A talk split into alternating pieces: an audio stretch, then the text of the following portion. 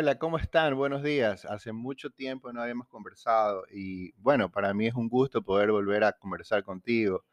Eh, recuerda que este podcast está basado en pequeños tips que te pueden ayudar a que tu mundo sea más sencillo y una de las cosas que más nos complican eh, es cuando no vemos un propósito, cuando no tenemos un propósito real en la vida. Esto de aquí es tan perjudicial porque finalmente causa una serie de cosas en nuestro cerebro.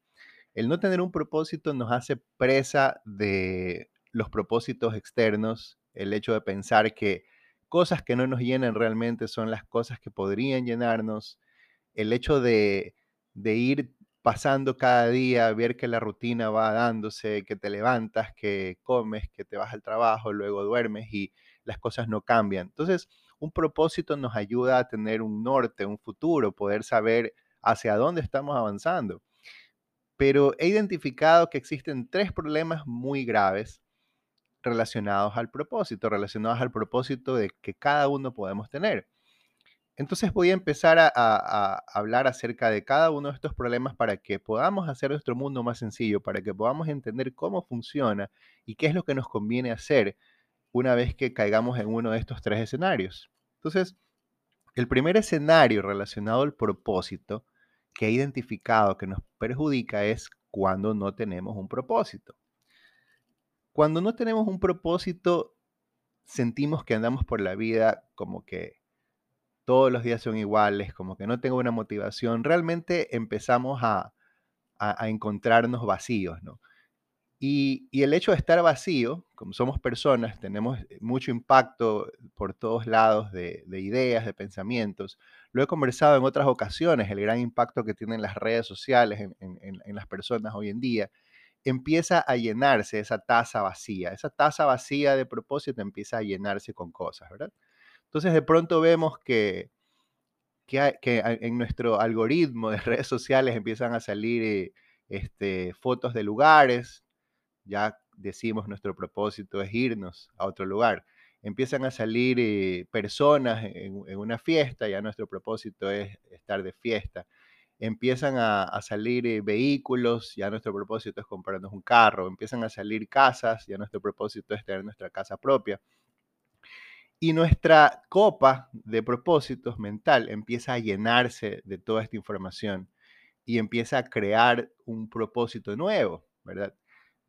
Esta forma de crear un propósito es una forma que se basa en lo externo, se basa en todo el, impacto y la, y, la, y, la, la influencia externa que estamos obteniendo a través de aquello que ya conocemos, ya le hemos llamado la, máquina, la, maquinita esta de, de las mentiras, que empieza a llenarnos, empieza a llenar nuestra copa de ideas, de pensamientos que tal vez nunca los tuvimos, que tal vez recién aparecen.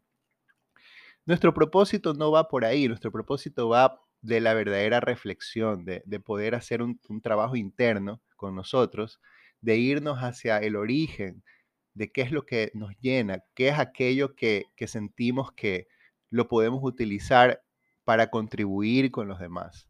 El propósito siempre, siempre debe estar relacionado a la contribución que hagamos a los demás, porque estamos en este mundo para eso. No somos una isla, no somos eh, una, mente o un espíritu aislado de los demás, somos parte de un ecosistema, somos parte de un universo en el cual también coexisten otras almas, también existen otras personas, también existe la naturaleza. Entonces, nuestro propósito realmente va a ser alcanzado cuando nosotros podamos tener una influencia positiva en aquello que nos rodea. Entonces, está bien tener un deseo de eh, comprar un bien o de estar con ciertas personas o de irse a otra parte. Está bien, no digo que esté mal, pero ¿realmente eso es un propósito en la vida?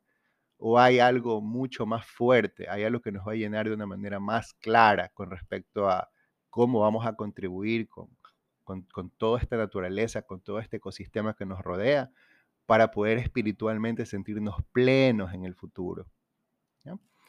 Entonces, ese es el primer problema, no tener un propósito. Cuando ya has hecho esta introspección y obviamente hay muchas formas de poder hacerla eh, a través del estudio del budismo, a través de entrar a un programa eh, de desarrollo personal. Hay muchas formas de poder lograr encontrar tu propósito. Pero luego viene el segundo problema. Y el segundo problema es cuando no logro mi propósito.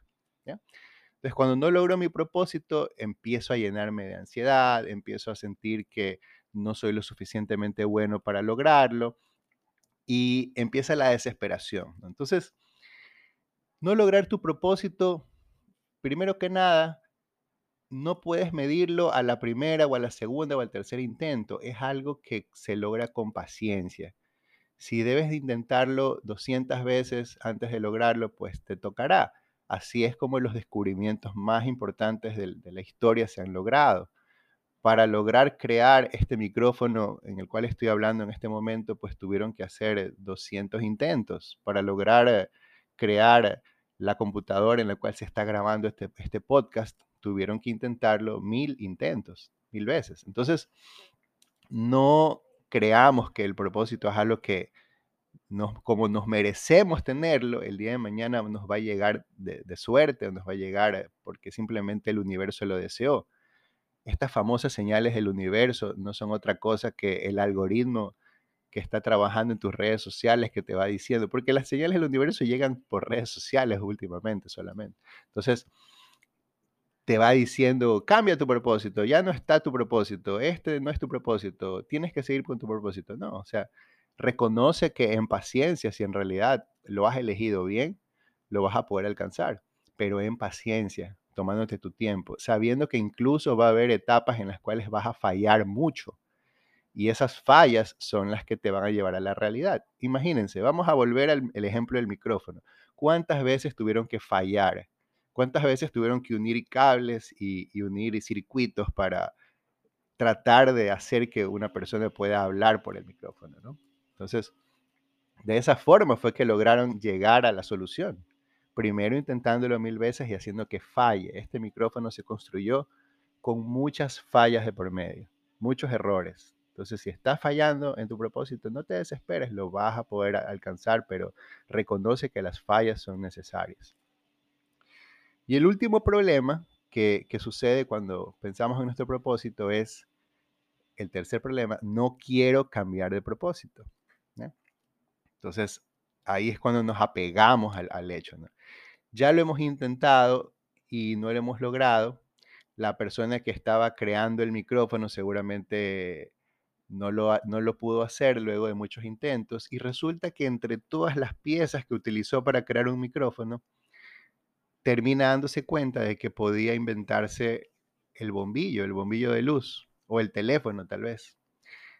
¿Cuál es la enseñanza de eso? La enseñanza es que tal vez mientras estás en el camino de encontrar tu propósito, termines encontrando tu otro propósito, el verdadero propósito de tu vida. Entonces, las leyes de, la, atracción te dicen que, que luches por lo que quieres, que visualices lo que quieres, pero no te dicen que te apegues a tal nivel de que empieces a, sacrificar tu, tu propia humanidad, tu propia motivación por no alcanzar algo. lo, que es constante en el mundo es el cambio. El cambio es lo que es constante. Entonces, si nos damos cuenta de que hay otra cosa que empieza a convertirse en nuestro verdadero propósito, que nos estamos dando cuenta que nos está motivando más, que nos hace sentir en paz sobre todo esto, ¿no? alcanzar la paz de tal forma de que podamos decir, esto es lo que me llena de paz, esto me hace sentir bien. Es tal vez momento de cambiar de propósito, es tal vez momento de abrir tu mente y entender que hay otra cosa que, con la que puedes contribuir también con la humanidad, con el planeta, con, con la naturaleza, y que puede ser igual que buena. No te sientas mal, a veces es momento de cambiar el propósito. Lo que dije en el primer punto es tengamos uno, no que decidamos por uno y nos quedemos para siempre con esa idea. Entonces te invito a, pensar en estas tres cosas con respecto a los propósitos y, y, espero que tengas un excelente día, que tengas una excelente semana y que bueno, podamos vernos muy pronto con otro capítulo más de este podcast, Un Mundo Más Sencillo. Te deseo excelente día y muchos éxitos en todo lo que quieras lograr y busca tu propósito, es el momento adecuado, empezando por hoy.